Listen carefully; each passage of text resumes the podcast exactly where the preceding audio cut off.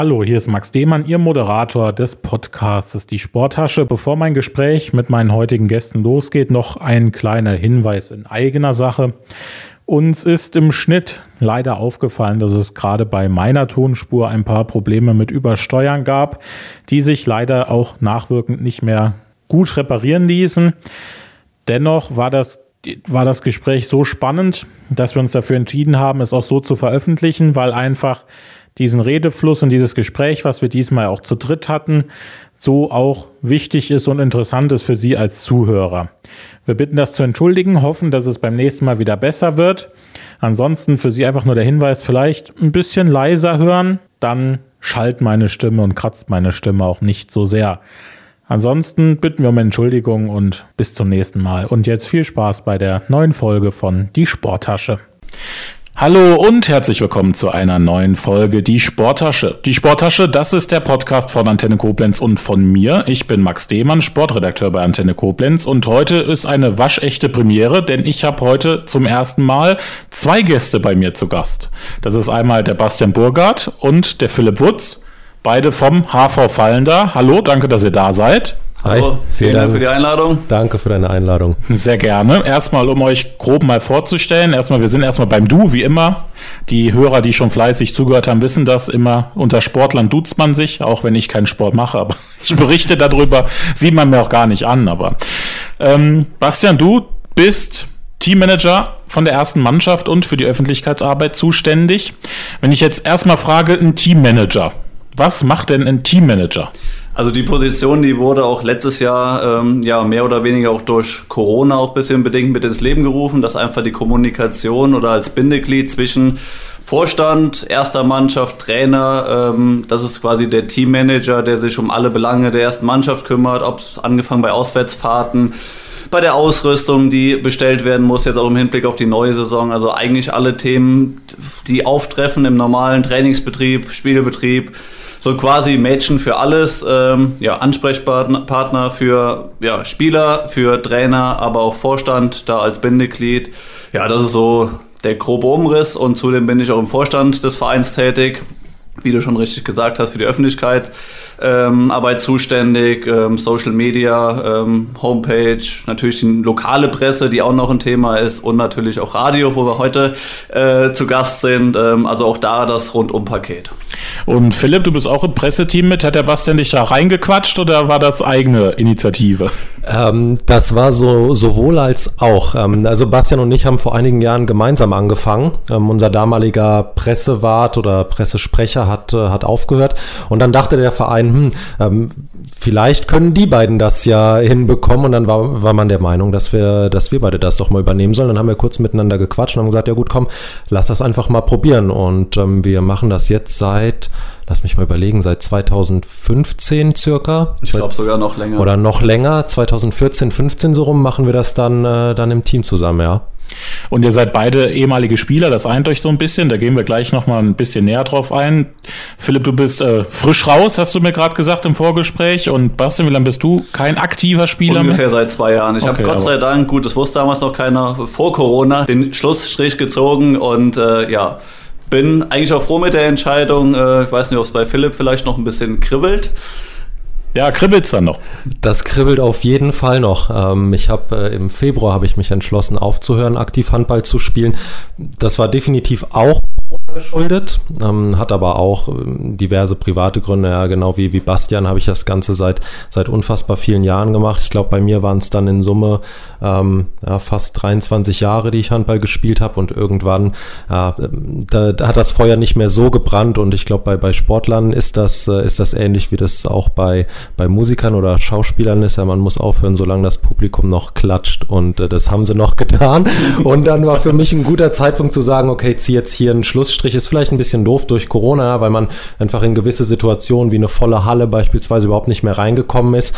Ähm, Im Endeffekt muss man die Entscheidung aber für sich treffen und dann habe ich mich entschieden, im Februar aufzuhören, ja. Ja, aber ich meine, ihr seid ja beide dann noch ein bisschen dem Verein dadurch, dass ihr Pressearbeit macht und Öffentlichkeitsarbeit ja auch erhalten und du noch im Präsidium mit äh, Bastian.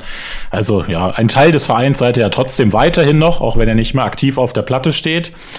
Wir starten gleich rein. Noch mal ein bisschen was zum Aufbau des Podcasts. Ihr habt schon mal reingehört, habt ihr mir gesagt im Vorgespräch. Auf jeden Fall, yes. ja. Äh, unser Podcast orientiert sich ja immer so ein bisschen an einem klassischen Fußballspiel. Wir fangen gleich an mit dem Aufwärmen, wie vor jedem Sport. Erstmal sich schön aufzuwärmen, dann starten wir mit der ersten Halbzeit, machen Halbzeitpause, die zweite Halbzeit und gehen dann in die Nachspielzeit.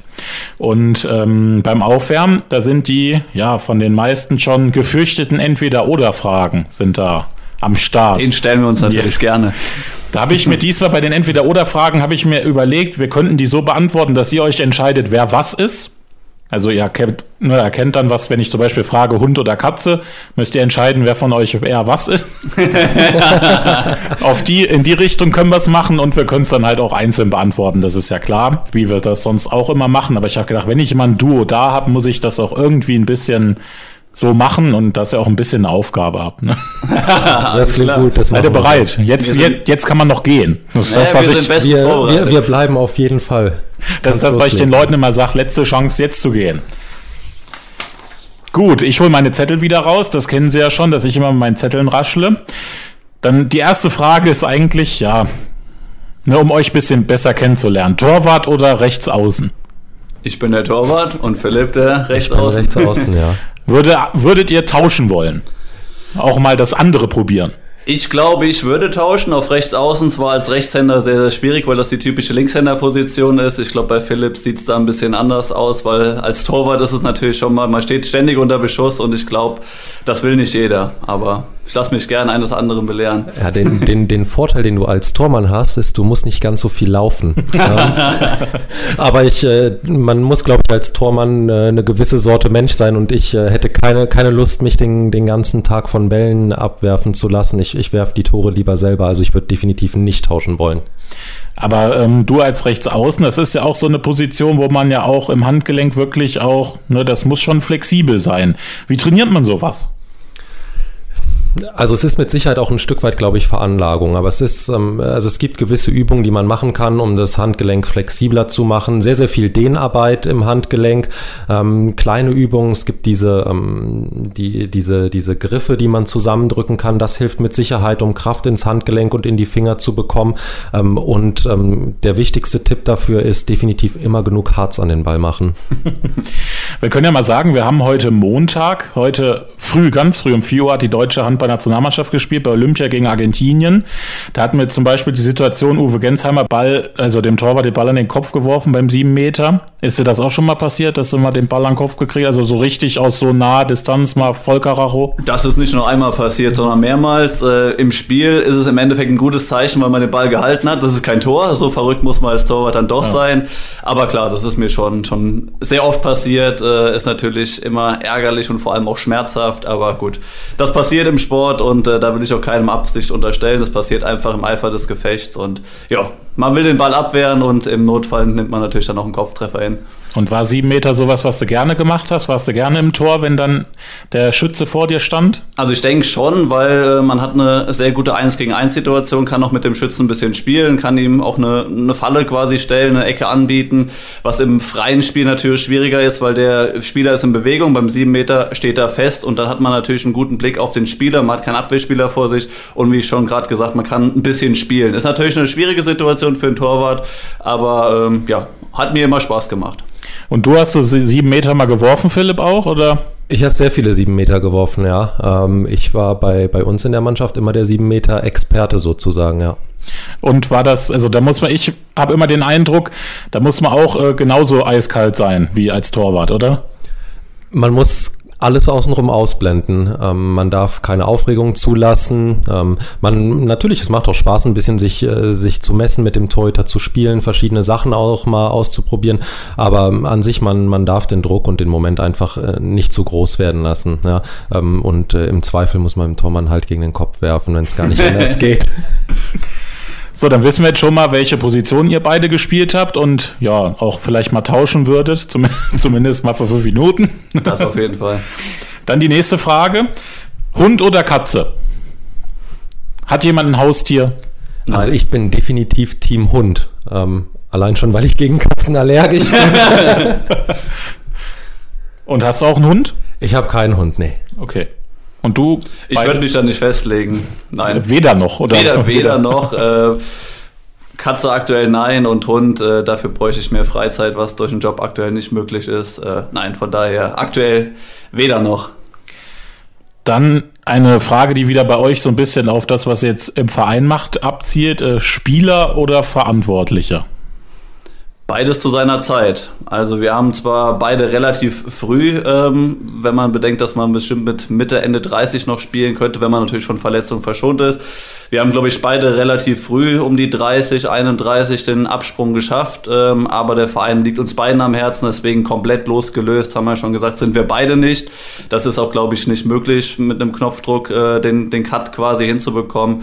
Ähm, macht beides wahnsinnig Spaß, sowohl die live dabei zu sein, aber ich glaube, das ist auch der Vorteil, dann nach der Karriere als Funktionär, nenne ich es mal, tätig zu sein, dass man auch die, die Belange der Spieler kennt, dass man die Strukturen kennt, in einem Verein gewachsen ist. Ähm, ja, beides zu seiner Zeit. Also ich glaube, ich muss auf jeden Fall auf, äh, auf Spieler gehen.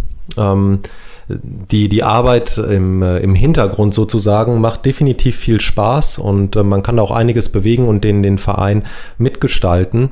Ähm, für mich aber ganz klar Spieler, der, der Nervenkitzel auf dem Feld, den, den kannst du nicht ersetzen. Also kribbelt doch noch sehr bei dir, ne? Ja, es ist ja, es ist, es ist ja noch ganz frisch, ja klar. Ich glaube, wenn äh, Bastian hat ja, hat ja ein paar, äh, paar Jahre vor mir aufgehört. Ich glaube, gerade am Anfang ist das noch eine ganz, ganz seltsame Situation, wenn man auf einmal so auch so eine Routine drin hat über Jahre und dann auf einmal ist es äh, Dienstagabend und man guckt auf die und sagt, naja, eigentlich wäre ich jetzt beim Training und äh, dann ist man zu Hause und muss irgendwie einen Ausgleich finden. Es ist definitiv schwierig, ja, und ich glaube, ähm, jeder, der mal Sport gemacht hat, wird aber zustimmen, dass dass diese Gefühle, die du, die du auf dem Feld bekommst, wenn du große Spiele hast, wenn du große Spiele gewinnst, auch verlierst und mit coolen Leuten deine Zeit verbringst, das geht nur sehr, sehr schwer mit anderen Sachen zu vergleichen und zu ersetzen. Dann habe ich eine Frage, ich weiß gar nicht, ob man das Sportler überhaupt fragen darf. Pommes oder Burger?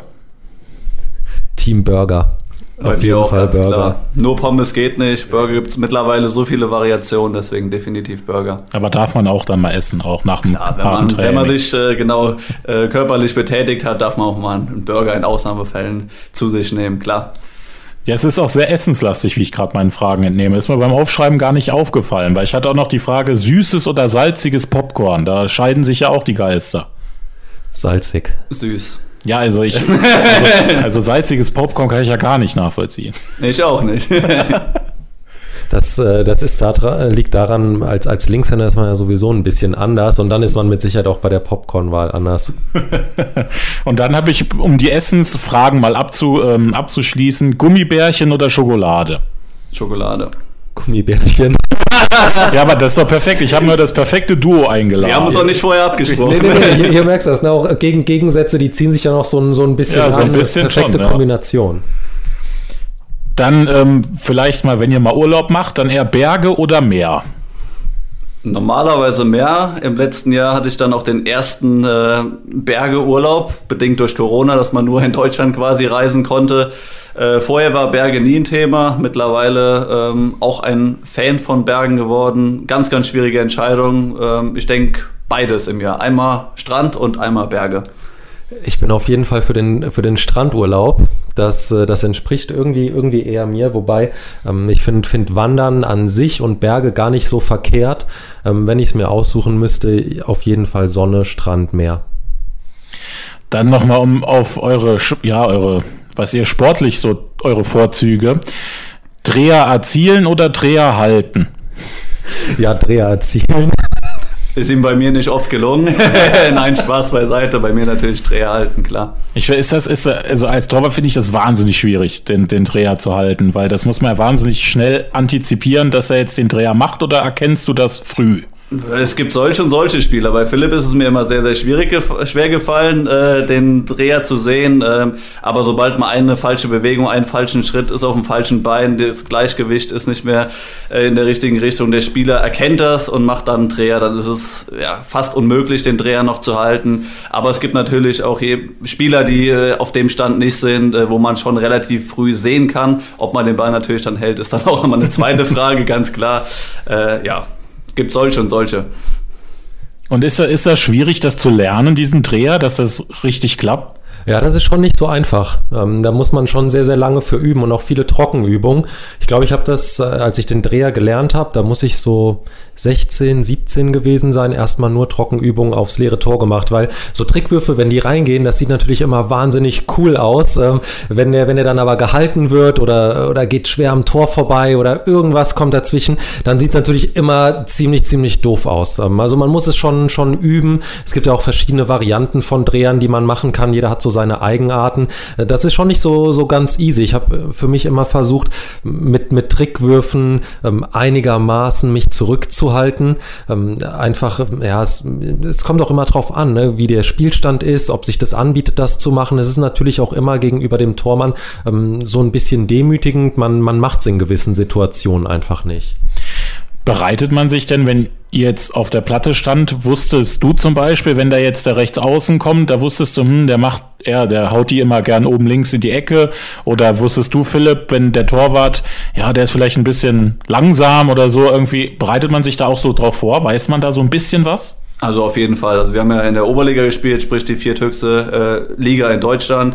Das ist so eine Mischung aus Richtung professionell, aber Amateur. Also quasi so genau der Step dazwischen drin. Ähm, eine gute Spielvorbereitung gehört auf jeden Fall zu, äh, dazu. Äh, für mich als Torwart natürlich umso mehr, dass man sich vor einem Spiel auch nochmal ein, zwei Videos, die letzten Spiele des Gegners, so auf die Eigenarten der, der Gegner äh, sich einstellt. Aber das wird Philipp genauso getan haben, dass er sich auch auf die Torleute, ein kleiner Torwart, da wirft man natürlich eher mal hoch oder ein großer Torwart durch die Beine. Da gibt es natürlich so Eigenheiten und wenn man wirklich viele Jahre in der Oberliga dann spielt, häufig auch natürlich gegen die gleichen Mannschaften, dann kennt man natürlich die Eigenarten der, der Jungs, das ist schon klar. Ja, man schaut sich die, die Torhüter, also ich habe mir die Torhüter immer sehr, sehr gut angeschaut. Ähm, wie Bastian das gesagt hat, mit, mit Videostudium, das ist, glaube ich, der, der erste Punkt dahin. Ähm, man macht aber auch über, über die Jahre einiges mit Erfahrung wieder gut. Ja. Man in gewissen Situationen hat man, hat man so einen Instinkt dafür, was der Tormann jetzt im nächsten Moment machen wird. Ähm, das geht, glaube ich, Torhütern genauso, dass man ähm, da einen ganz guten Blick hat, okay, wie hält der Spieler gerade seine Hand, was für ein Wurf kann da rauskommen, was für einer kann gar nicht mehr funktionieren. Das hat auch definitiv ein bisschen was mit, äh, mit Erfahrung zu tun. Zum anderen, wenn man ähm, lange in der Oberliga spielt und äh, wir haben mit Fallender durchgehend in der Oberliga gespielt, dann kennst du irgendwann auch deine Pappenheimer. Dann, äh, dann weißt du, was welcher Tormann irgendwann auch macht. Aber es ersetzt definitiv nicht ähm, davor, sich, sich auch mal ein Video anzuschauen oder den Torhüter sich beim Aufwärmen zu betrachten. Aber ich glaube, man darf da auch keine Raketenwissenschaft draus machen, weil sonst, sonst verkopfst du und dann nimmst du dir schon vor einem Wurf Sachen vor, ähm, und dann, dann macht der Torhüter eine Bewegung und äh, du bleibst bei deinem Wurf und dann geht's, geht's schief. Also so ein bisschen improvisieren muss man immer. Aber ich weiß ja, also ich nehme an, ihr guckt auch privat mal Handball auch, Nationalmannschaft, guckt man sich da dann auch was ab vielleicht, dass man sagt, oh, guck mal so, der hat jetzt so die Beine beim Parieren gehalten oder oh, er hat so das Handgelenk abgeknickt beim Wurf. Macht man das auch? Klar, also ich glaube, wir, wir Außenspieler, wir schauen uns alle die, die Außen in der Nationalmannschaft an, gerade gerade in Uwe Gensheimer, der ein unfassbares Handgelenk hat. Das kannst du einfach nicht nachmachen. Ähm, aber du kannst es zumindest versuchen, oder du, du schaust ja in, in welchen Situationen agieren sie wie. Ähm, die, äh, die Würfe und die Wurfvarianten sind an sich eigentlich relativ ähnlich. Die Qualität macht es am Ende aber. Und ähm, da sind natürlich die Nationalspieler viel, viel besser. Ne? Und man schaut sich schon so ein bisschen ab, in welchen Situationen agieren sie wie. Und als Torwart auch irgendwie? Man schaut sich mit Sicherheit mal das ein oder andere ab, äh, probiert es im Training mal aus, guckt dann, ob man es vielleicht selber umgemünzt bekommt, probiert es aus und ja klar, man schaut sich schon was ab, logisch. So, jetzt haben wir euch ein bisschen näher kennengelernt. Das heißt, entweder oder Fragen überlebt. War es okay, ja? Vollkommen okay, auch wenn wir nicht immer 100% gut antworten konnten, aber wir haben unser Bestes gegeben. Wir, wir haben unser, da, dabei sein ist alles nicht. Ich glaube, wir, wir haben das wunderbar überlegt. Die, die, Fragen waren ja auch sehr fair. Ja, ja passend zu Olympia, dabei sein ist alles, das stimmt. Ja. So, dann kommen wir jetzt zur ersten Halbzeit und ich sage jetzt mal in Anführungszeichen das, warum ihr eigentlich da seid. Ihr seid ja auch da, um euch, damit wir euch ein bisschen näher kennenlernen, aber ihr seid vor allen Dingen in der Funktion als HV-Fallender da. Richtig.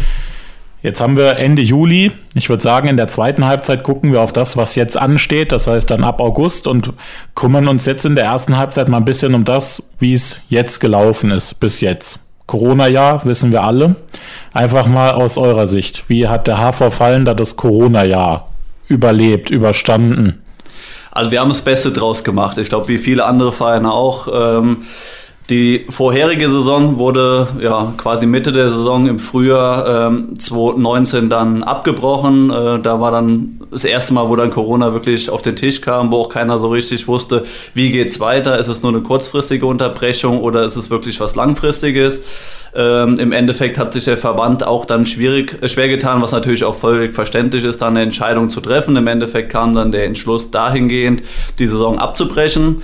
Dann wurde im vergangenen Jahr, also 2020, dann im Herbst die neue Oberligasaison, die Saison wurde auch gesplittet äh, neu gestartet. Da waren wir dann in der Lage, zwei Spiele auszurichten, ein Heimspiel ähm, auch, aber unter Corona-Auflagen. Das heißt, wir durften, ich glaube, es waren im Endeffekt 120 Personen, die wirklich in die Halle durften. Ähm, das, was der Philipp eben schon mal so angedeutet hat, als Spieler will, man, will man natürlich bestmöglich von einer ganzen gefüllten Halle spielen. Das macht natürlich den, den Reiz aus, aber wir waren froh und die Jungs, vor allem die Spieler, waren sehr, sehr froh, dass zumindest mal wieder Spiele stattfinden durften. Ja, und nach zwei Spielen war dann leider der ganze Spuk auch schon wieder vorbei. Ja, und ähm, in der Zwischenzeit haben sich natürlich versucht, die Jungs auch bestmöglich individuell durch Laufeinheiten natürlich zu Hause ähm, der eine oder andere hat sich zu Hause dann quasi ein kleines Fitnessstudio aufgebaut, um halt da ein bisschen was an seinem Körper weiterhin zu machen. Ähm, die Trainer ähm, haben natürlich dann versucht, Online-Trainingseinheiten, natürlich auch für die Jugendlichen, dass die uns nicht komplett weglaufen, weil die Jungs, die wollen Handball spielen, die wollen sich bewegen. Ähm, ja, es war, wie gesagt, so eine Mischung aus individuellem Training, Online-Training, ähm, aber natürlich nicht vergleichbar mit dem Handballsport, wie es es ihn einfach ausmacht. Also ich, ich kann es ja sogar noch aus Spielersicht sagen. Das war eine ganz schwierige und komische Situation alles. Das war, das war eine Achterbahnfahrt. Es war, war Berg und Tal die ganze Zeit. Ja, dann konntest du trainieren und spielen, dann wieder nicht. Ähm, dann ging es wieder, dann wieder nicht. Ähm, und es war extrem schwierig, in, in, in den Rhythmus zu kommen. Und ich glaube, das ist, äh, das ist eine ganz wichtige Sache für Sportler, dass man, dass man einen Rhythmus hat und einen klaren Plan und einen klaren Ablauf. Und wir mussten die ganze Zeit immer antizipieren. Ähm, und es braucht natürlich auch sehr, sehr viel Disziplin bei dir selber, dass du ähm, was zu Hause machst, dass du laufen gehst, dass du ähm, versuchst irgendwie dich, dich fit zu halten mit Fitnessübungen, wie auch immer, weil natürlich ja zwei oder dreimal Online-Training die Woche, ähm, die dann, das dann eine Stunde geht, hat natürlich nicht den Effekt, wie wenn du ähm, äh, dreimal zwei Stunden plus dann noch ein Spiel in der Halle stehst und Vollgas gibst. Also es braucht viel, viel Selbstdisziplin ähm, und es war eine total schwierige Sache. Plus noch dazu, du entfernst dich ja auch irgendwie als Mannschaft. Ähm, das ist ja das, was den Geist von der Mannschaft und auch unserer Mannschaft ausmacht. Ja, das, ähm, das ist ja nicht das, was auf dem Platz ähm, passiert. Dadurch formst du ja keine Mannschaft, sondern das, was außerhalb vom Platz passiert in der Kabine. Und das ist ja auf einmal weggefallen. Das war ganz schwierig, da dann ähm, zusammen und ein Gefühl füreinander weiterhin zu haben. Ja, das ist das, was ich mich auch gefragt habe. Ist man da auch als Trainer, wenn man jetzt mal von eurem Trainer ausgeht, nicht nur als für das Sportliche zuständig, sondern auch für mentale Geschichten, dass man dann, ne, weil du, du sprachst jetzt das Mannschaftsgefüge an, so, so, eine Mannschaftssportart lebt halt von der Mannschaft, von dem Mannschaftsgefüge. Wie, wie ist das, wie schafft man das so bei Laune zu bleiben oder auch dann die Spieler bei Laune zu halten? Ähm, ja, das ist eine sehr, sehr gute Frage und das ist nicht so einfach. Ähm, unser Trainer hat natürlich versucht, uns irgendwie beisammen zu halten durch irgendwelche Online-Aktionen. Ja, wir haben Online-Mannschaftsabende gemacht, etc. pp. Ähm, natürlich ist das auch Job vom Trainer, aber auch gleichzeitig Aufgabe von der Mannschaft, ja, weil man muss sagen, ähm, ein Trainer ist in der Regel nach dem Training nicht mit in der Kabine. Das heißt, das Teambuilding in der Mannschaft ist auch Sache vom Team selber. Das kommt, äh, kommt aus dem Inneren heraus. Und da, da müssen oder mussten wir Spieler selber für uns Lösungen finden. Ja, ob das jetzt ist, dass man irgendwie miteinander chattet, dass man sich mal ähm, virtuell trifft oder dass man sich vielleicht auch persönlich unter natürlich Einhaltung der, äh, der Vorgaben vielleicht zum Laufen trifft oder, oder wie auch immer. Da muss man so ein bisschen kreativ werden, aber auf jeden Fall unweigerlich distanziert man sich ein bisschen voneinander. Manchmal ist das tatsächlich gar nicht so schlecht, weil wenn man sich viermal, weil wenn man sich viermal die Woche sieht, ähm, über so eine lange Zeit, irgendwann geht man sich auch manchmal ein bisschen auf den Geist. Das kann man, kann man gar nicht anders sagen. Umso schöner ist ist es dann natürlich, wenn man sich, wenn man sich wieder sieht. Aber man muss da in, in kleineren Gruppen dann, dann Lösungen finden. Ja. Und ähm, wenn man sich vorher gut verstanden hat, dann äh, versteht man sich auch danach noch gut. Äh, ihr hattet es angesprochen, es ist so ein bisschen die Oberliga so zwischen professionell und halbprofessionell so ein bisschen. Wie, die Zuhörer, wie müssen sich das vorstellen? Wie oft trainiert ihr normalerweise ohne Corona jetzt? Was ist da der normale Plan? Also in der Vorbereitung sind es in der Regel äh, vier Trainingseinheiten die Woche. Natürlich zum kurz vor der Saison kommen natürlich auch Testspiele an den Wochenenden mit dazu. In der Saison äh, sind es drei Trainingseinheiten, ähm, wobei zwei Einheiten dann eher auf den Handballsport fixiert sind und die dritte Trainingseinheit Freitag vor dem Spieltag dann doch sehr taktisch äh, geprägt ist, wo man sich auf den anstehenden Gegner, die Thematik hatten wir eben schon mal kurz, auf den Gegner vorbereitet, auf die Eigenheiten, was spielt der Gegner, was spielen wir gegen den Gegner. Also das ist taktisch geprägt. Also zwei körperlich anstrengende Trainingseinheiten und die dritte ist dann äh, im Taktikbereich. Ja, und man muss natürlich auch dazu sagen, es ist ja nicht nur mit dem Training getan, was dazu kommt. Es ist ja auch die Vorbereitung auf das Training und auf die Spiele, plus noch was dazu kommt. Ähm, das ist ja handballspezifisches Training, das wir dreimal die Woche haben, plus ein Spiel. Ähm, da ist ja jetzt noch nicht dabei, dass ähm, Leute ähm, auch ähm, privat was machen sollten. Ja? Das heißt, äh, mal mindestens einmal die Woche ins Fitnessstudio. Also vier, fünf Termine sollte man schon ähm, äh, haben die Woche mit Sport. Jetzt haben wir so ein bisschen den Blick ähm, aus der Mannschaft gesehen, wie Corona war. Wie war denn der Blick im Vorstand Corona für den Verein? Was hat das alles nach sich gezogen für euch als Verein? Natürlich, ähm, ja, eine sehr, sehr schwierige Situation, die so keiner noch hatte. Ich glaube, äh, da kann man auch jeden Politiker äh, nachvollziehen, äh, der vor einer komplett neuen Situation steht. Ähm, wir haben natürlich auch unsere Sponsoren und Partner, ähm, die natürlich auch eine gewisse Anforderung an uns haben. Äh, wir werden gefördert und äh, müssen natürlich dafür auch eine gewisse Leistung, sprich den Handballsport, die Werbefläche bieten. Das ist natürlich alles weggefallen. Ähm, natürlich einigen von unseren äh, kleineren Partnern, auch aus der Verbandsgemeinde in Fall Ausfallender, denen ging es natürlich durch Corona, äh, die auch erhebliche Einbußen hatten, nicht besonders gut. Ähm, deswegen haben wir natürlich da auch versucht, eine offene Kommunikation mit unseren Sponsoren zu führen, mit unseren Partnern, ähm, haben ihnen auch angeboten, okay, wir verzichten dann auf einen Teil des Sponsorings, um ihnen auch entgegenzukommen.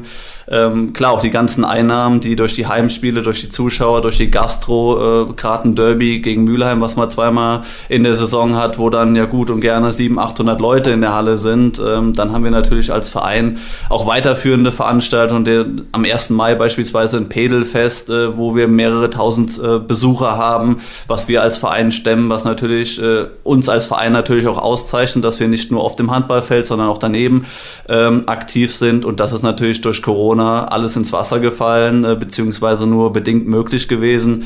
Ja, deswegen haben wir wirklich versucht, das Beste draus zu machen. Keiner wusste, beziehungsweise wir hatten eigentlich die Hoffnung, dass die neue Saison dann wieder starten kann. Wie eben schon erwähnt, nach zwei Spielen war das dann auch wieder vorbei.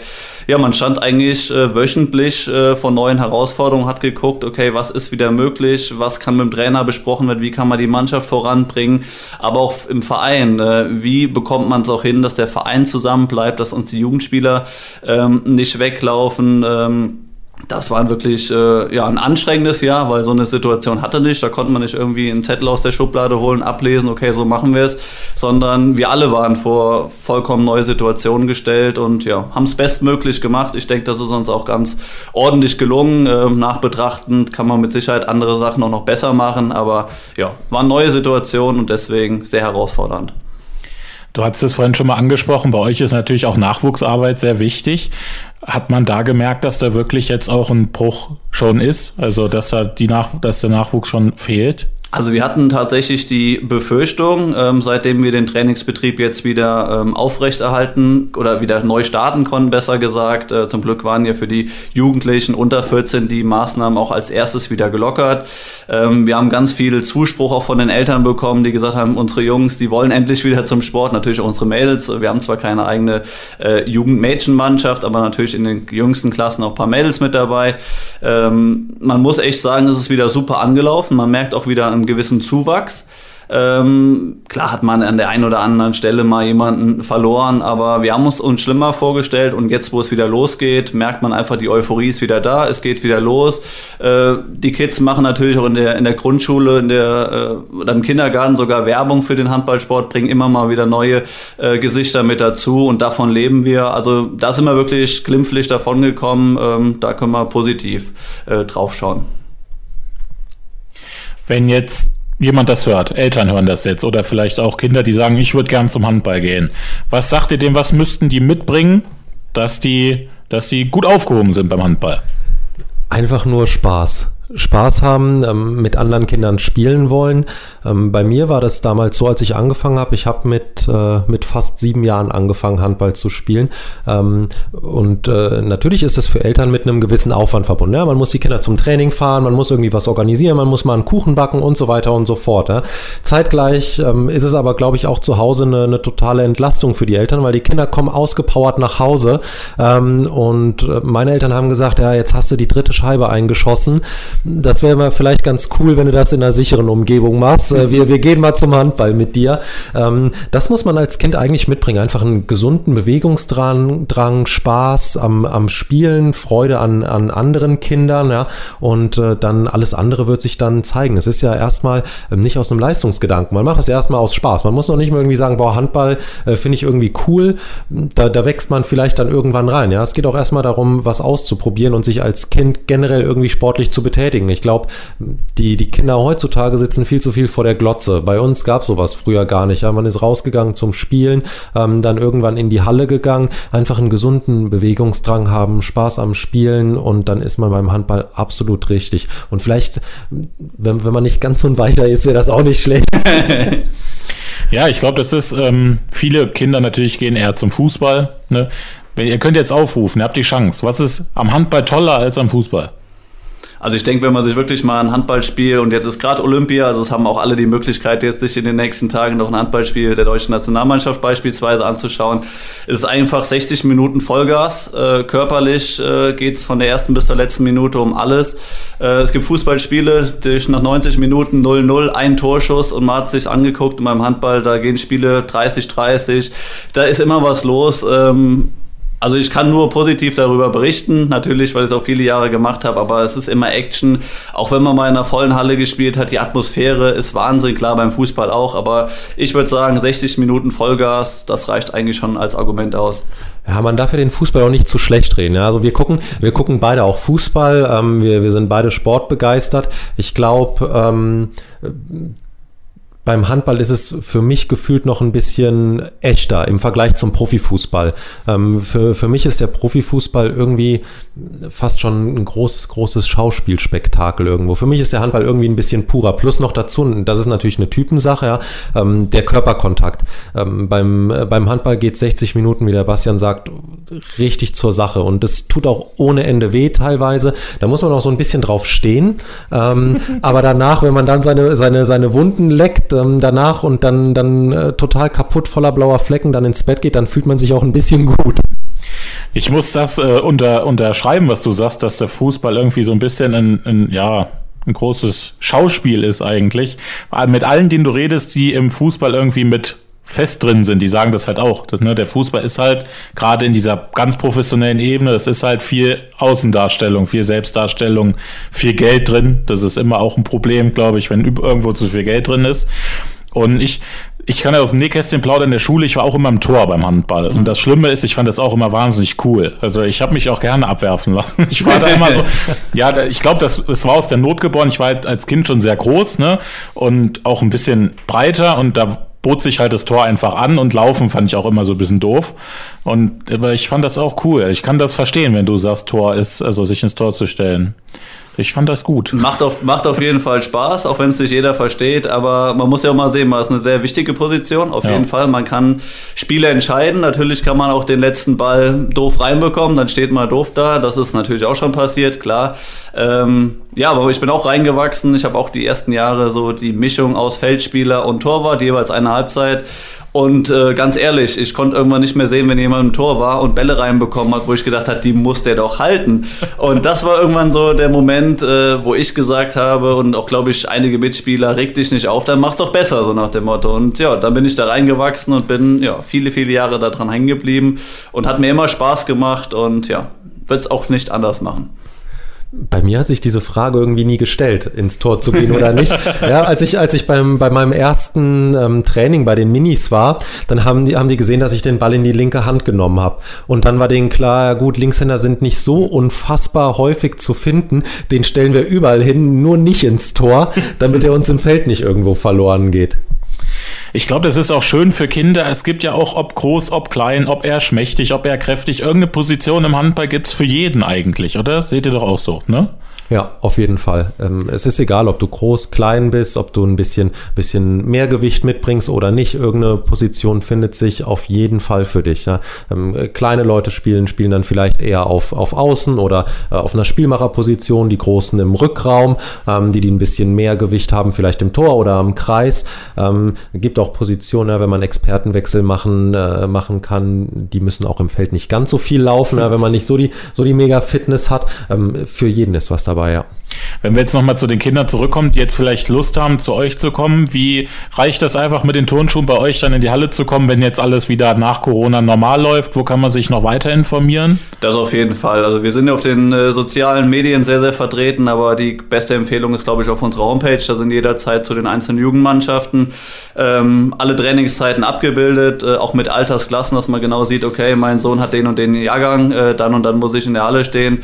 Einfach eine kurze Info an den Trainer vorab oder einfach vorbeikommen, jederzeit gerne ähm, bei uns auf der, auf der Homepage äh, hvfallender.de.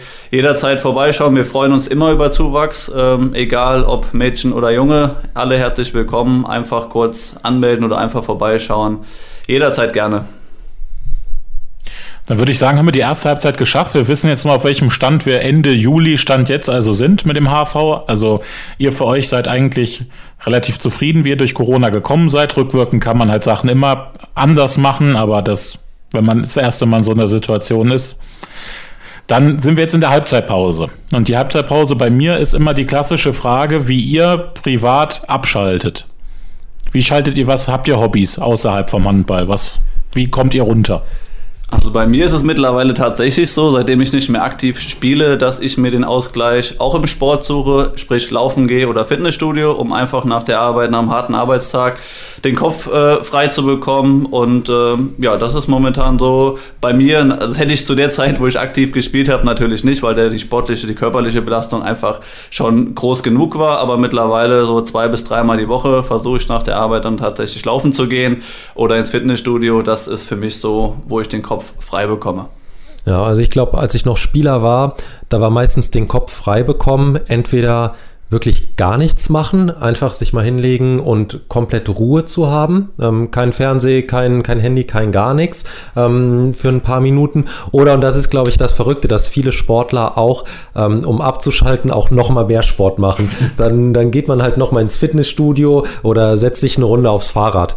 Ähm, jetzt, wo ich äh, keinen aktiven Handball mehr spiele, mache ich eigentlich genauso viel Sport wie vorher auch. Ich mache jeden Tag irgendwas, fahre Fahrrad, gehe laufen, ähm, mache Fitness, irgendwas was immer. Ich glaube, das ist so dieser, dieser äh, natürliche Bewegungsdrang und auch gleichzeitig, dass der Körper einfach den, den Sport, die Bewegung, die Belastung gewohnt. Ich glaube, wenn man ähm, von, von heute auf morgen komplett runterfährt auf Null, dann kriegt man auch körperliche Probleme. Das ist ja dieses, dieses Abtrainieren, was man, was man, äh, was man von Sportlern kennt. Das muss man auch machen und von heute auf morgen aufhören. Ähm, das wäre, glaube ich, auch gar nicht so, so klug dann. Ähm, also für mich ist auch Abschalten irgendwie mit Sport verbunden. Und wenn ich mal zwei, die aktiv äh, gespielt haben, da habe, frage ich auch immer, das habe ich zum Beispiel in Kai Katzmirek gefragt, wie er abschaltet zwischen den Wettbewerben oder auch zwischen den zwei Tagen am Zehnkampf. Ähm, was macht ihr, in, wenn ihr Handball gespielt habt, aktiv gespielt habt, was habt ihr in der Pause gemacht? Also habt ihr euch dann nochmal taktisch besprochen, was können wir besser machen oder habt euch angeschwiegen zehn Minuten lang? Wie war das da bei euch?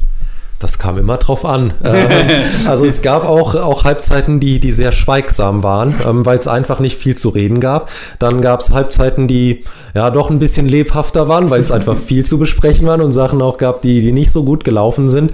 Ähm, man versucht aber doch in der, in der Halbzeitpause sehr taktisch vorzugehen.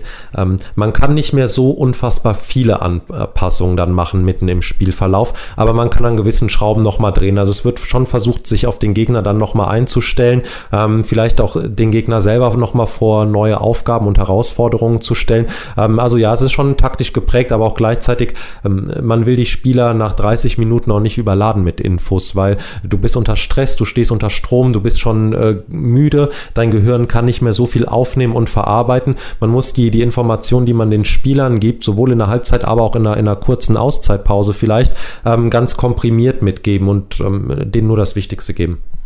Habt ihr irgendwie ein Ritual gehabt oder irgendwas, wo ihr euch nochmal aufgeputscht habt mit? Gab sowas so, hier nochmal irgendwie euch Mut zugeredet oder so? Gab sowas? Naja, das kommt ja darauf an, ob man das für sich alleine macht. Ähm, es gibt Spieler, die brauchen das, die brauchen diese Lautstärke, die müssen sich gegenseitig anschreien, gegenseitig, ähm, gegenseitig durch die Gegend schubsen. Ähm, Bastian und ich, wir waren beide eher die ruhigeren Vertreter. wir, wir, wir, wir, wir haben nach dem Motto gelebt, in der Ruhe liegt die Kraft. Ähm, aber ja, man, man hat natürlich irgendwie nochmal einen gemeinsamen Schlachtruf, den man, den man als Mannschaft dann macht, wo man sich in einem Kreis aufstellt. Ähm, und das ist, glaube ich, dann das Ritual der Motivation. Also bei mir war es auch, wie Philipp eben schon gesagt hat, dass ich eher dann für mich nochmal einen Gang runtergefahren ist, dass ich die Halbzeit beispielsweise genutzt habe, um erstmal fünf Minuten wieder runterzukommen, auf andere Gedanken, was trinken, mal kurz abschalten und dann die nächsten fünf Minuten, bis es dann wieder losgeht, nochmal leicht zu bewegen, äh, nochmal so ein bisschen den Gegner durchzugehen, die, wo wir auch schon drüber gesprochen haben, so die Eigenheiten der Spieler, Wurfbilder, äh, aber auch so langsam wieder in die Bewegung kommen, leichtes Dehnen, leicht nicht kalt werden. Ähm, das war für mich auch so eine Art von Abschalten, aber auch dieses laute und äh, motivierende. Ich habe mir auch die Motivation eher bei mir selber geholt. Ich glaube, das mal als Torwart auch so ein bisschen, ein bisschen verrückt, nenne ich es mal. Ähm, aber ich habe das auch nicht gebraucht, sondern habe mich eher für mich wieder langsam ein bisschen runtergeschaltet, fokussiert, damit es halt zur zweiten Halbzeit weitergehen kann. Super, zweite Halbzeit sprichst du an. Gehen wir jetzt auch rein bei uns hier im Podcast. In der zweiten Halbzeit haben wir gesagt, wollen wir ein bisschen vorausblicken für den HV Fallen da. Bevor wir das machen, würde ich aber gerne noch was einwerfen. Wir wissen alle, in welcher Situation gerade es rund um den Kreis Ahrweiler an der A aussieht. Und auch ihr als Verein wart vor Ort, habt geholfen. Ne, das habe ich auf euren so sozialen Medien, habe ich das gesehen. Wie, vielleicht, wenn ihr einfach mal eure Gefühle teilt zu der ganzen Geschichte? War, war ich ein Anliegen, da auch hinzufahren? Einfach so ein bisschen dazu. Also es kam wirklich ähm, sehr, sehr spontan die, die Aktion äh, beim Freitagstraining, also kurz nach der Katastrophe ähm, hatten wir freitags eine Trainingseinheit. Äh, und man hat den Spielern eigentlich allen angemerkt, dass sie nicht die Freude, die Laune hatten, wie sie sonst äh, hatten. Und ähm, ja, nach dem Training standen wir zusammen ähm, und haben einfach gesagt, wir müssen was machen. Wie können wir helfen? Wollen wir uns auch irgendwie ähm, ja, finanziell beteiligen, aber wir haben gesagt, wir sind Sportler, wir haben die Kraft, wir würden gerne vor Ort unterstützen. Und ähm, ja, da bis zum äh, späten Freitagabend haben wir dann bei uns in der WhatsApp-Gruppe noch Nachrichten hin und her geschrieben, um uns zu organisieren. Wir wollten nicht auf eigene Faust hinfahren, haben uns dann einem ähm, Unternehmen angeschlossen, ähm, sind am nächsten Morgen um halb sechs äh, nach Mülheim-Kerlich und von Mülheim-Kerlich dann ins Krisengebiet nach Ahrweiler. Ähm, und ja, waren dann mit Teilen der Mannschaft am Samstag und auch noch am Sonntag äh, aktiv. Ähm, ich muss ganz ehrlich sagen, ich war persönlich auch mit dabei. Also es war wirklich die ersten Momente sehr, sehr schockierend. Ich habe mich echt gefühlt wie in einem im Kriegsgebiet. Äh, auch die Hilflosigkeit von den Menschen, die man da ähm, gesehen hat. Ähm, ja, wir sind quasi, haben uns dann aufgeteilt und haben ein paar Häusern geholfen. Wir haben dann einige Stunden da wirklich körperlich wirklich versucht, die Leute bestmöglich zu unterstützen und äh, was man da auch als Herzlichkeit und Dankbarkeit zurückbekommen hat, ähm, das war wirklich wahnsinnig. Und ähm, ja, dann auf dem, auf dem Rückweg äh, am Sonntagabend dann hat man erstmal darüber nachgedacht, wie schlimm es eigentlich eintreffen kann und dass man wirklich sich auch in manchen Situationen, auch gerade im Sport, manchmal über Dinge aufregt, die komplett nebensächlich sind. So, so ist es einfach. Und äh, ja, ich fand es einen, einen, tollen Zug, äh, auch von den Jungs aus der Mannschaft, die gesagt haben, ja, ähm, wir fahren auf jeden Fall dahin, wir wollen da was bewegen ähm, und haben dann äh, an dem am letzten Wochenende da nach bestmöglichen Kräften äh, versucht zu unterstützen. Ähm, ja, aber es war ja, schon schockierend. War einfach komplett surreal irgendwie. Man denkt immer, wenn man solche Katastrophen sieht, ah, sowas passiert ja immer nur ganz weit weg, sowas passiert ja immer den anderen, sowas passiert ja äh, mir selber eigentlich nicht. Ja? Ähm, oder nicht, nicht in meiner Nähe passiert es ja. Ich meine, wir, wir in Fallender und auch in Koblenz, wir, wir sind Hochwasser alle gewohnt. Ähm, aber ich glaube, dass, dass sowas passieren kann, dass damit hat überhaupt niemand gerechnet und das ist überhaupt nicht in unserem Horizont und irgendwo greifbar. Ähm, surreal trifft es, glaube ich, ganz gut. Es war wie, wie, eine, wie eine andere Welt irgendwie, ja. Und das ein paar Kilometer weiter entfernt, das war schon sehr, sehr schlimm. Ja, ich kann dieses Surreal und, und dieses Kriegsgebiet war auch das erste, was mir in den Kopf ging. Ich bin ja auch bei Antenne auch Nachrichtenredakteur und wir waren ja auch vor Ort, auch an dem Sonntag, wo ihr dann auch mitgeholfen habt. Wir waren in Schuld, wir waren jetzt am Wochenende nochmal in Schuld und du stehst ja da und denkst, das ist entweder ein Filmset für ne, irgendwie Steven Spielberg dreht jetzt hier wieder was oder aber du kannst dir nicht vorstellen, dass du dann zum Beispiel da stehst, wo da stand einfach mal ein Haus, da, ne, und Bei mir wurde es richtig greifbar tatsächlich, als wir jetzt am vergangenen Wochenende waren wir auf dem Nürburgring, haben geholfen. Privat als Redaktion waren wir da, haben in dieser, äh, da wo die ganzen Spenden ankommen, geholfen. Mhm. Und da wurde es für mich das erste Mal richtig greifbar, weil das halt Sachen sind, die dann zu Menschen kommen, die das halt jetzt brauchen. Ja. Ne, das war, wenn man da in Schuld stand, wie ihr es beide sagtet, man kann es nur noch mal sagen, surreal, man steht halt da und es ist alles kaputt. Aber ne, Menschen sind da ja nicht so greifbar, weil einfach alles so riesig kaputt ist. Mhm. Und dann, wenn man da Sachen sortiert am Nürburgring, dann wird das greifbar. Und ich muss auch sagen, die ganze Region hat ja sich wahnsinnig engagiert. Es waren ja alle, zum Beispiel Rot-Weiß Koblenz kann man ansprechen, die sind ja. auch nach dem Training dahin gefahren. Ihr wart das Wochenende da. Das waren, ich finde es auch eine schöne Aktion auch von den Sportvereinen hier in der Region. Es waren ja wirklich sehr, sehr viele, die sich jetzt nach und nach beteiligt haben. Äh, ich finde, das zeigt auch Stärke, ähm, finde ich, äh, dass man da sich miteinander verbündet und da unterstützt. Ähm, fand ich eine super Sache. Man hört ja immer mehr Vereine und ich denke, Hilfe wird weiterhin gebraucht. Das ist noch lange nicht abgeschlossen. Ähm, das vielleicht auch auch der Aufruf oder die Idee nochmal an andere Vereine, die vielleicht die Kapazitäten haben. Natürlich nicht auf eigene Faust, sondern sich vorher natürlich informieren, wie können wir unterstützen. Aber ich denke, ähm, das ist auch ein Aufruf an, an andere Vereine. Da können wir als Sportler definitiv noch unterstützen und fände ich auch eine super Sache. Dann machen wir jetzt einen kleinen Bruch, schwierig, aber machen wir jetzt. Mir war es einfach wichtig, das auch nochmal mit euch zu besprechen, weil ihr auch vor Ort wart. Und als Journalist sieht man halt Sachen auch nochmal ein bisschen anders als ihr, die da freiwillig geholfen habt. Jetzt habt ihr Trainingsauftakt. Ich glaube, offiziell durftet ihr am 1. Juni wieder anfangen, laut Corona-Verordnung, und habt dann Mitte Juni, glaube ich, wieder im Mannschaftstraining angefangen. Korrigiert mich. War so, ja, so, so den hundertprozentigen Zeitplan habe ich auch nicht mehr, aber so. so um so den Dreh, ne? Richtig. Was könnt ihr sagen, wie war das für die Mannschaft, das erste Mal wieder zusammen in der Halle trainieren? Sehr, sehr ungewohnt. Ähm, die Jungs haben sich wahnsinnig gefreut, äh, auch in der Hoffnung, dass dieses Online-Training, individuelle Laufen endlich jetzt auch ein Ende hat, auch auf die nächsten Wochen und Monate hingesehen.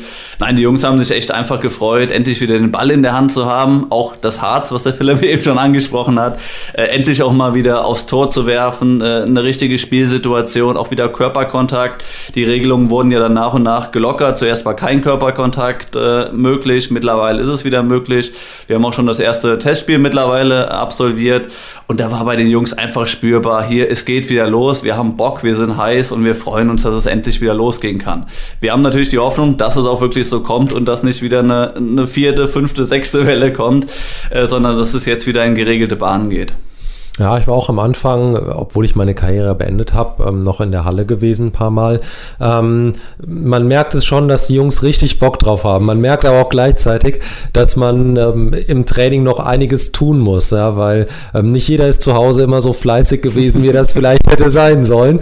Und ähm, man muss aber auch gerade diese handballspezifischen Bewegungen quasi von neu fast nochmal lernen, weil gerade die, diese Seitwärtsbewegungen, schnelle Richtungswechsel, Springen, Landen und so weiter, ähm, wenn du das fast ein Jahr lang nicht mehr gemacht hast und dann sollst du es auf einmal wieder volle Pulle machen, das wird nicht funktionieren. Dann verletzt du dich zu 100 Prozent und man muss da auch die Euphorie von der Mannschaft, denke ich, ein bisschen bremsen ähm, und die Mannschaft wieder langsam ranführen. Und, ähm, aber das hat ganz gut funktioniert. Ja, das erste Testspiel haben, haben sie absolviert, haben sie sogar gewonnen.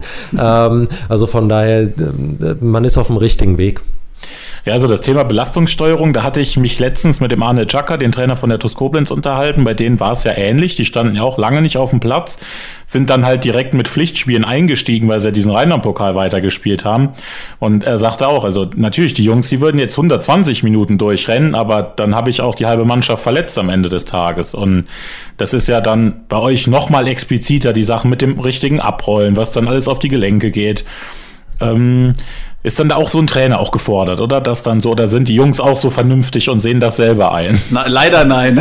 leider nein, das kann ich äh, deutlich verneinen. Nee, wir haben, äh, unser, äh, unser Trainer ist auch Physiotherapeut, äh, sodass er auch sich bestens auskennt, was so langsam wieder in den Trainingsbereich geht. Er hat da am Anfang wirklich die Dosierung bewusst gewählt, also dass es nicht zu viel auf einmal ist. Klar haben wir natürlich am Anfang noch äh, auf dem Sportplatz unsere Runden gedreht, um erstmal da wieder ein bisschen in die Bewegung reinzukommen, dann langsam natürlich mit 1 gegen 1 Situationen, noch ohne Körperkontakt, also wirklich schrittweise wieder den Handballsport wieder aufgebaut.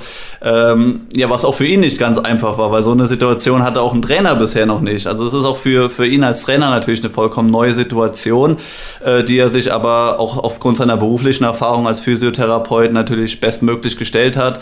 Ähm, und das kommt den Jungs auch äh, sehr, sehr entgegen. Und ich denke, mittlerweile sind wir wieder auf einem halbwegs ordentlichen Niveau. Ähm, auch noch Spielzüge, die wurden auch jetzt fast ein Jahr, anderthalb Jahre nur begrenzt gespielt. Klar, man geht die immer vielleicht nochmal durch, aber natürlich nicht äh, dreimal in der Woche in der Halle, sondern das ist alles so ein bisschen in die Vergessenheit geraten und muss natürlich alles wieder hervorgerufen werden.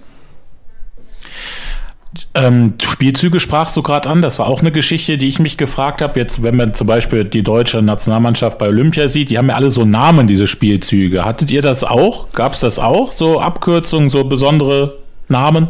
Ja, gibt's. Ähm, das ist meistens eine Kombination. Entweder gibt's äh, gibt's Namen dafür. Ähm, oftmals sind das sind das irgendwelche Städte oder Länder. Ja? Ähm, äh, Russland, Spielzug Frankreich, äh, Prag oder sowas. Ähm, oftmals sind es aber auch Zahlenkombinationen, ähm, die dann darauf beruhen, welche Position hat der Spieler in. Also jeder jeder äh, jede Spielerposition kannst du im Prinzip durch eine Zahl ersetzen. Ähm, und je nachdem, welche Zahlenkombination der Spielzug dann hat, weiß man so in etwa den Ablauf. Ja?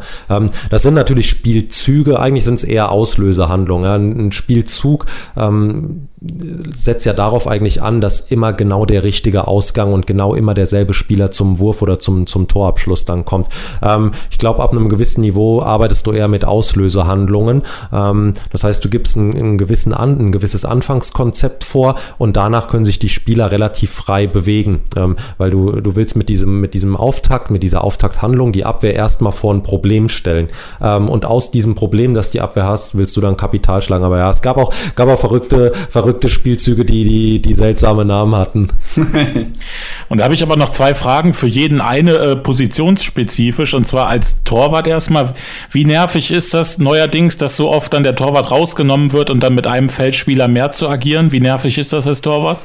Ja, es geht schon. Also es äh, gibt natürlich auch Situationen, wo man sich dann tot ärgert, wenn man rausgelaufen ist und direkt wieder reinlaufen muss, weil vorne ein Ballverlust war. Dann denkt man sich, boah, warum bist du jetzt hier hin und her gelaufen? Gibt natürlich auch die Situation, da läuft man raus und die Feldspieler verpassen es wieder, dass einer rauskommt. Das heißt, ich stehe an der Seitenlinie und kann nicht ergänzen, weil einfach alle Feldspieler sich auf einmal angucken und ja, warum bist du nicht rausgelaufen? Da die wildesten Diskussionen entstehen. Ähm, gut, der Weg ist äh, im Vergleich zum Fußballfeld noch relativ überschaubar. Sagen wir mal, es sind 15, 20 Meter. Ähm, Wenn es nicht oft zu oft ist, äh, ist es schon machbar. Ja, aber die Torhüter mussten ja dann auch in dem Zusammenhang auch werfen üben, ne? Weil wenn das Tor mal leer ist, muss man es doch erstmal schaffen. Habe ich auch des Öfteren versucht, mal mit mehr, mal mit weniger Erfolg. Äh, man denkt halt so, ja, man ist unter Adrenalin, man trifft den Ball jetzt und ja, es ist mir auch schon gelungen, auch schon zwei, drei, vier Mal, aber man hat mit Sicherheit auch schon mal den einen oder anderen Ball, der dann doch noch abgefangen wurde, an die Latte oder daneben gegangen ist, das, das bleibt halt einfach nicht aus. Das ist ja auch gar nicht so leicht, wie es aussieht, von äh, das, richtig, das, Tor ja. zu treffen ja. über 40 Meter. Ja, ich glaube, ich habe es nie bis nach hinten geschafft. Also er, er rollte dann nur noch nach hinten. Und an den Außen habe ich die Frage, manchmal habe ich den Eindruck, dass das teilweise auch ein undankbarer Job ist, weil entweder wird man ignoriert von den Mitspielern manchmal und da irgendwie stehen gelassen. Und wenn man dann aber die Chance hat, ist man halt dann irgendwie der Buhmann, wenn man halt nicht sieben von sieben da reinwirft. Wie ist das? Du musst schon ein sehr geduldiger Mensch auch sein. Ähm, das ist klar, als Außen stehst du oftmals in der Ecke und bist an, an dem regulären Spielfluss gar nicht so sehr beteiligt. Ähm, du, du wartest sehr, sehr viel in einem, in einem gebundenen Angriff und, ähm, und wartest und wartest und dann wirst du, wie du sagst, übersehen auf einmal und dann hast du diese eine Chance und dann musst du liefern. Ähm, das ist der, der Druck, mit dem du als Außen irgendwo umgehen musst. Du hast vielleicht aus dem gebundenen Spiel drei, vielleicht vier Chancen pro Spiel ähm, und dann musst du es auch alle bestmöglich reinmachen. Ähm, du kannst aber auch als Außen natürlich auf andere Art und Weise Tore erzielen. Ja? In, Im Zusammenspiel mit dem Torhüter beispielsweise aus, einer, aus einem schnellen Gegenangriff ein Kontertor zu machen. Ich glaube, das ist im modernen Handball eigentlich so die gängigste Variante, wie Außen zu ihren Torfolgen kommen.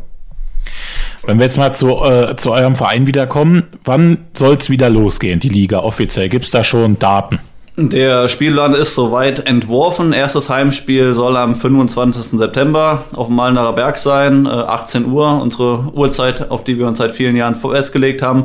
Wir hoffen, dass uns Corona keinen Strich durch die Rechnung macht, aber planmäßig der 25. September. Wie viel dürften rein aktuell? Auch 50 Prozent oder? Ja, das ist äh, jede Woche anders. Äh, deswegen ja. haben wir uns da auch noch nicht vorbereitet. Also wir haben uns letztes Jahr auf das Heimspiel vorbereitet, indem wir die Tribüne komplett benummert haben. Also dass wir auch jederzeit jetzt reagieren können, wenn wir die Info bekommen vom Verband, laut Corona-Ordnung, wie viele Leute dürfen rein, dass wir da auch kurzfristig flexibel handeln können.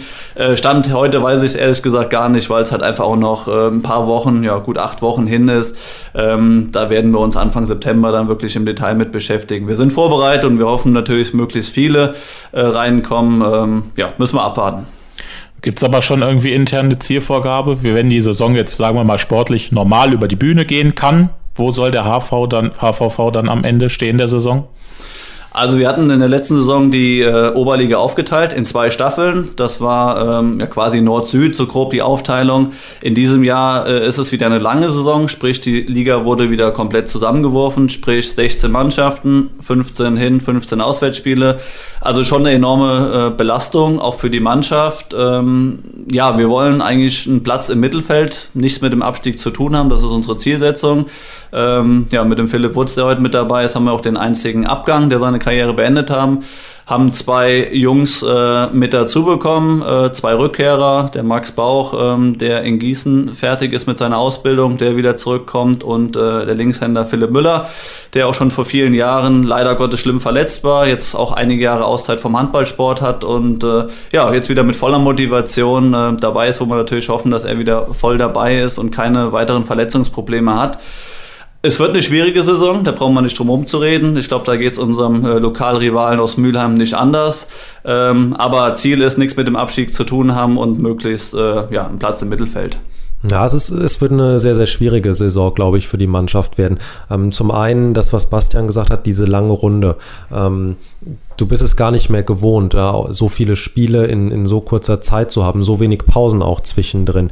Ähm, und noch dazu, du weißt ja gar nicht, wie, wie sind denn die Gegner momentan überhaupt drauf. Du hast manche Gegner quasi zwei Jahre nicht mehr gesehen und hast zwei Jahre nichts mehr von denen gehört. Und du weißt nicht, wie sind die Gegner drauf. Und man, man muss da realistische Zielsetzungen irgendwo auch stellen. Die, die Mannschaft ist ähm, jetzt wieder am Kommen. Es müssen äh, zwei Neuzugänge integriert werden. Ähm, die Mannschaft ist insgesamt noch sehr, sehr jung.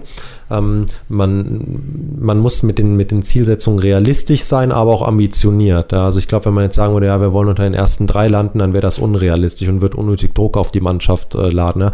Ähm, daher glaube ich, wir, wir sind immer über alle Jahre gut daran da gewesen, unsere Ziele so zu setzen, dass wir sagen, wir wollen so früh wie möglich nichts mit dem Abstieg zu tun haben und alles, was dann kommt, äh, nehmen wir da. Es gab auch Jahre, wo wir dann zwischenzeitlich mal auf dem, auf dem fünften, sechsten Tabellenplatz standen. Das war wirklich sehr, sehr cool und hat richtig Fun gemacht. Ähm, ansonsten, ähm, ich denke, unsere Mannschaft hat auf jeden Fall das Potenzial im Mittelfeld zu stehen ähm, und mit, mit ein bisschen Spielglück auch ähm, äh, in einen einstelligen Tabellenplatz zu gehen, aber ich möchte jetzt keinen Druck aufbauen. Was ich gerne mit meinen Gästen mache, dann rund um den Verein so ein bisschen die ganzen Helfer, die ganzen ehrenamtlichen Sachen noch ein bisschen beleuchten. Du hast gesagt, eure Standarduhrzeit ist 18 Uhr, wann ihr anfangt. Ab wann geht's da los, das vorzubereiten am Spieltag? Wann kommen da die Ersten in die Halle, um Sachen zu machen? Ja, freitags. Ja, freitags kommen die ersten Leute klar. Ne? Die Technik muss aufgebaut werden, Tribünen werden schon mal aufgebaut. Ähm, das ist ein unfassbarer organisatorischer Aufwand. Ja? Es muss sich schon mal um Getränke gekümmert werden, um Essen etc. pp. Ja?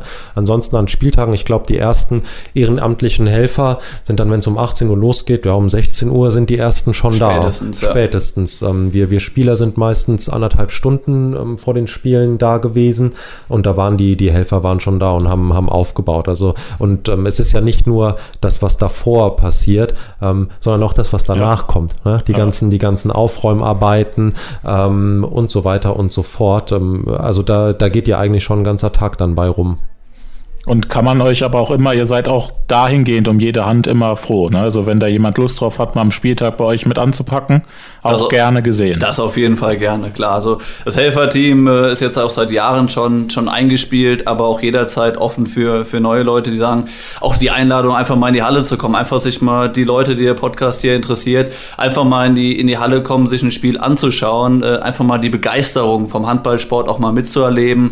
Ähm, weil es ist nicht wirklich nur der Handballsport, sondern auch alles drumherum. Also wir versuchen den Leuten wirklich, die in die Halle kommen, auch einen, einen schönen Abend zu bereiten, dass sie was essen, was trinken können mit der Familie ähm, und deswegen haben wir uns eigentlich auch die, auf die 18 Uhr Uhrzeit geeinigt, dass auch für Familien mit Kindern, dass die Kinder mitkommen können, dass wenn man danach auf eine Feier, auf den Geburtstag noch mal muss, dass das auch noch möglich ist. Ähm, deswegen wollten wir die Uhrzeit für den Anpfiff möglichst familienfreundlich gestalten und ich denke, das ist 18 Uhr und äh, ja, macht immer Spaß, aber jederzeit gerne, ähm, ob als aktiver Sportler, als Kinder, Jugendliche oder natürlich auch als Helfer, die sagen, hier, der Handballverein interessiert uns, wir würden uns gerne beteiligen, jederzeit gerne melden. Ja, wir wollen den Leuten ein Event bieten. Wir wollen den Leuten nicht nur ein, ein, gutes Handballspiel bieten, sondern wir wollen das Paket drumherum auch bieten, weil auch das muss stimmen, damit du, damit du bereit bist, ähm, Eintritt für so ein Spiel zu bezahlen. Ja? Und dass du sagst, okay, heute Abend gehe ich nicht ins Kino, ähm, sondern ich gehe zum Handball. Das muss, das muss alles irgendwo stimmen. Ja? Das Gesamtpaket muss für die Leute stimmig sein. Natürlich, Sport ist immer ähm, für Kinder natürlich cool, ja, wenn sie, wenn sie dann noch in der Halbzeitpause vielleicht ein bisschen auf dem Platz noch rumrennen können und ähm, dann da Kontakte auch zu knüpfen, ja, in so einem familiären Verein, wie, wie wir es sind, ist dann gar nicht mehr so schwierig. Ähm, äh, an, der, an der Theke auf ein Bierchen ähm, trifft man sich immer und da kommt man immer mit jemandem ins Gespräch und schwuppdiwupp ist man, ist man in der Familie quasi drin und dann kommst du auch nicht mehr raus so schnell. ja, wie, ihr, wie ihr zwei. Richtig, genau. So ist es, ja. Das heißt, Ende September, wenn alles normal läuft, geht es dann wieder los bei euch.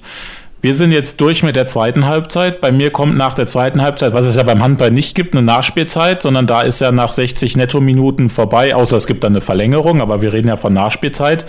Und in der Nachspielzeit spreche ich mit meinen Gästen gerne über sportliche Vorbilder. Habt ihr beiden sportliche Vorbilder?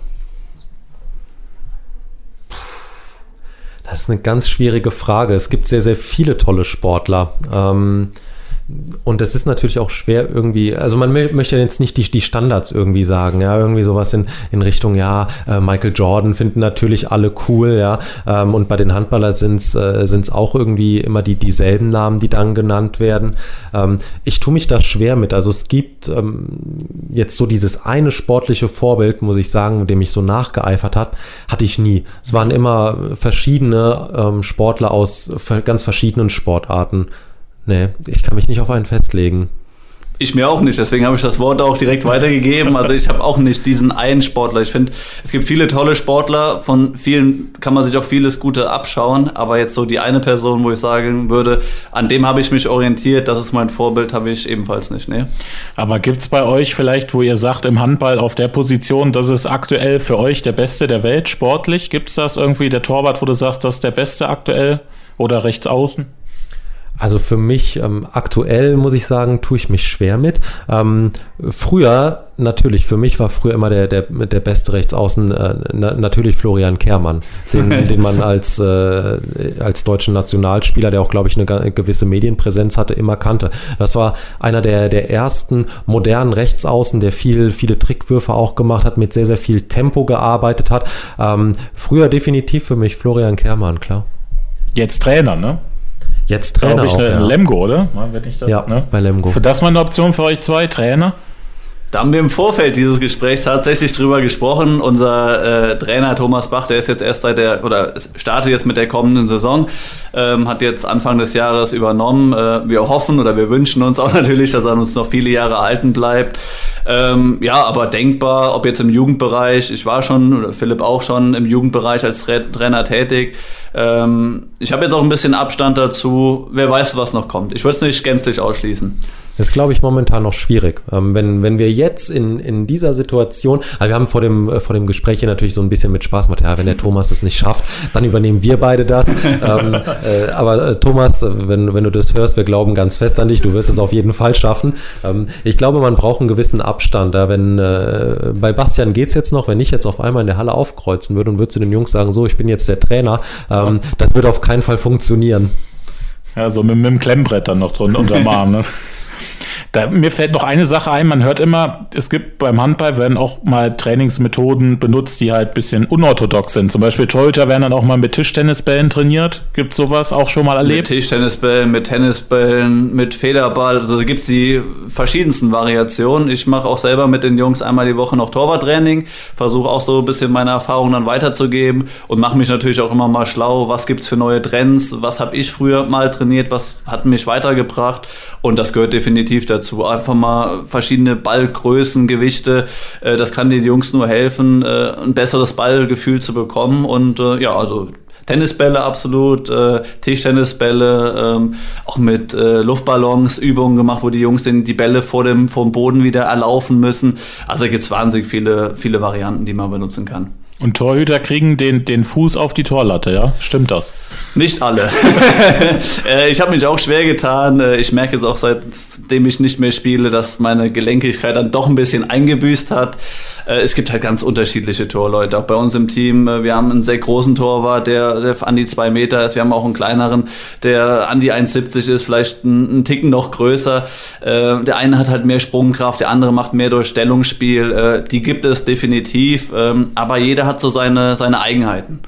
Und als Rechtsaußen lernt man da wirklich im Jugendbereich auch, wie man richtig fällt? Ja, das muss man üben. Ähm, gibt verschiedene Varianten, wie du, wie du fallen kannst. Das kann äh, ähm, quasi fast wie eine Judo-Rolle äh, sein. Das kann aber auch sein, dass man ähm, nach dem Landen über die Brust rutscht, über den Boden. Ähm, ich persönlich war eigentlich ein, immer ein Fan davon, stehen zu bleiben, weil es am sichersten ist. Dann, äh, dann kannst du dich ordentlich auf den Wurf konzentrieren, konzentrierst dich nicht auf die Landung. Ähm, und äh, es ist auch ein bisschen sicherer, muss ich sagen. Dir kann keiner auf die Füße treten ähm, oder du rutschst nicht in irgendjemanden rein. Aber ja, äh, fallen will auch gelernt sein. Und wann entscheidest du das, wie du landest? Schon vorm Abspringen? Nee, spontan. Das, äh, das kannst du, glaube ich, gar nicht schon vorm, vorm Abspringen irgendwie äh, dir, dir vornehmen, weil dann musst du dir auch gleichzeitig den Wurf, den du machst, vornimmst und das wird niemals funktionieren. So du musst spontan auf jeden Fall sein und auf den, auf den Tormann reagieren können. Und dann, wenn du, wenn du dann in der Luft bist und hast den Ball dann losgelassen, dann merkst du schon, kriege ich das hin mit dem, mit dem Landen und auf den Füßen bleiben oder muss ich mich doch fallen lassen? Was mich zum Abschluss noch interessieren würde, was wir auch beim ersten Gruppenspiel der deutschen Nationalmannschaft erlebt haben, Schiedsrichter sind beim Handball immer öfters mal ein Thema, weil viel auch Auslegungssache ist. Wie habt ihr das immer empfunden? Also manchmal denke ich, wie kann das jetzt irgendwie stürmerfaul sein, weil irgendwie, ne, der ist ja, ne, wo soll, also also ich habe mich auch sehr, sehr oft über Schiedsrichter aufgeregt. Äh, das ist absolut so, aber wenn man ein bisschen Abstand mal betrachtet, ist der Job des Schiedsrichters schon extrem schwierig. Man muss, äh, klar, man hat seinen Partner, aber auch viele verdeckte Fouls passieren abseits vom Ball, wo man vielleicht nicht gerade hin, wo der Kreisläufer irgendwo eine falsche Sperre stellt oder dann doch irgendwo mal hingreift, wo er vielleicht nicht hingreifen soll. Ähm, Im Handball gibt es auch nicht diesen Videoschiedsrichter, wie es mittlerweile beim Fußball und beim Fußball hat man eigentlich auch einen viel, viel besseren Blick, weil in der Regel passieren die Fouls in der Nähe vom Ball und beim Handball ist halt einfach, die Personen stehen viel enger zusammen, da passiert immer mal was. Dadurch natürlich auch Fehlentscheidungen, deswegen gibt es auch öfter mal Diskussionen. Ich habe mich auch persönlich öfter mal aufgeregt.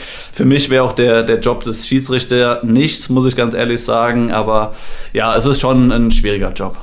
Die Linie macht es bei einem Schiedsrichter. Wenn, wenn du einen Schiedsrichter gespannt hast, die eine klare Linie haben, dann kommst du damit eigentlich ganz gut klar. Natürlich gibt es immer mal Sachen, wo du, wo du nicht einverstanden mit bist und wo du dich ungerecht behandelt fühlst. Ja. Ähm, zeitgleich, man muss die Schiedsrichter auch da so ein bisschen in Schutz nehmen. Also wir als Spieler werden im Verlaufe dieser 60 Minuten definitiv mehr Fehler machen als die Schiedsrichter. Weil wenn du keine Fehler machst, dann, dann bekommst du auch keine Gegentore. Ja. Ähm, aber natürlich, äh, du, äh, du beschäftigst dich schon auch mit gewissen Schiedsrichterentscheidungen. Ich glaube aber insgesamt im Handball, so, so sehe ich es zumindest, ist der der, Umgang mit den Schiedsrichtern doch sehr, sehr respektvoll. Ähm, das ist einfach so in der, bei uns in der Sportart, ja, dass, äh, dass man gegenüber den Gegenspielern fair ist. Ja. 60 Minuten ähm, schlägt man sich die Köpfe ein und sobald der Abpfiff ist, ist gut und dann ist es vorbei. Ja? Ähm, und ähm, so ist es bei den Schiedsrichtern, glaube ich, auch. Und dieser Umgang ist schon, schon respektvoll. Und ähm, natürlich ist man oftmals auch nicht einverstanden mit, mit dem Schiedsrichter und diskutiert auch mal, aber alles im Rahmen und alles mit einer gewissen Form. Ja, weise Worte zum Abschluss, würde ich sagen. Wir werden Wenn ihr, ihr nichts mehr habt, wäre ich auch am Ende angekommen. Wir haben sogar mehr als eine Stunde voll gemacht. Ich glaube, ihr beiden seid die längsten bisher, aber ich meine. Sind ja auch im Doppelpass. Genau, fast weit. Gut, dann äh, wäre wär ich durch. Ich habe mich sehr gefreut, dass ihr da wart. Ein bisschen Einblicke sowohl in den Verein, aber auch in die, in die Spielerseele und in das Spielerleben. Ich freue mich, wenn es für euch wieder losgeht Ende September. Ich hoffe, dass das alles einigermaßen wieder vonstatten geht, dass ihr die Halle auch einigermaßen voll machen könnt. Von voll voll können wir ja aktuell noch nicht sprechen, aber dass ihr einfach sportlich die Saison wieder durchbekommt, dass alle gesund bleiben bei euch und wir sehen uns dann wieder bestimmt. Wenn alles wieder läuft, könnt ihr gerne wiederkommen. Ich freue mich. Du kannst auch gerne mal in der Halle vorbeischauen. Ja, ne, weil samstags 18 Uhr habt ihr gesagt. Richtig, ganz genau. Ja, muss ich halt muss ich mit meinen äh, anderen Sportarbeitgebern erst abstimmen, weil ich bei ein Spiel wird drin sein. Ja, bei, ja, bei den EPG Baskets kommentiere ich den Livestream. Okay. Deswegen die spielen ja meist immer so 19, 19:30 ja. samstags, aber natürlich komme ich gerne vorbei Handball. Ich mag Handball sehr gerne, also auch wenn Deutschland spielt, gucke ich da jedes Spiel bei jedem Turnier und, und die Bundesliga ist nicht umsonst die stärkste der Welt. Also sehr gerne. Ich freue mich. Das war auch jetzt eine offizielle Einladung dann an mich. Ne? Absolut. Ne? nachdem, nachdem ich euch eingeladen habe, äh, komme ich dann zum Gegenbesuch. Und an alle Zuhörer, wie immer, wenn Sie zum Sport gehen, die Sporttasche nicht vergessen.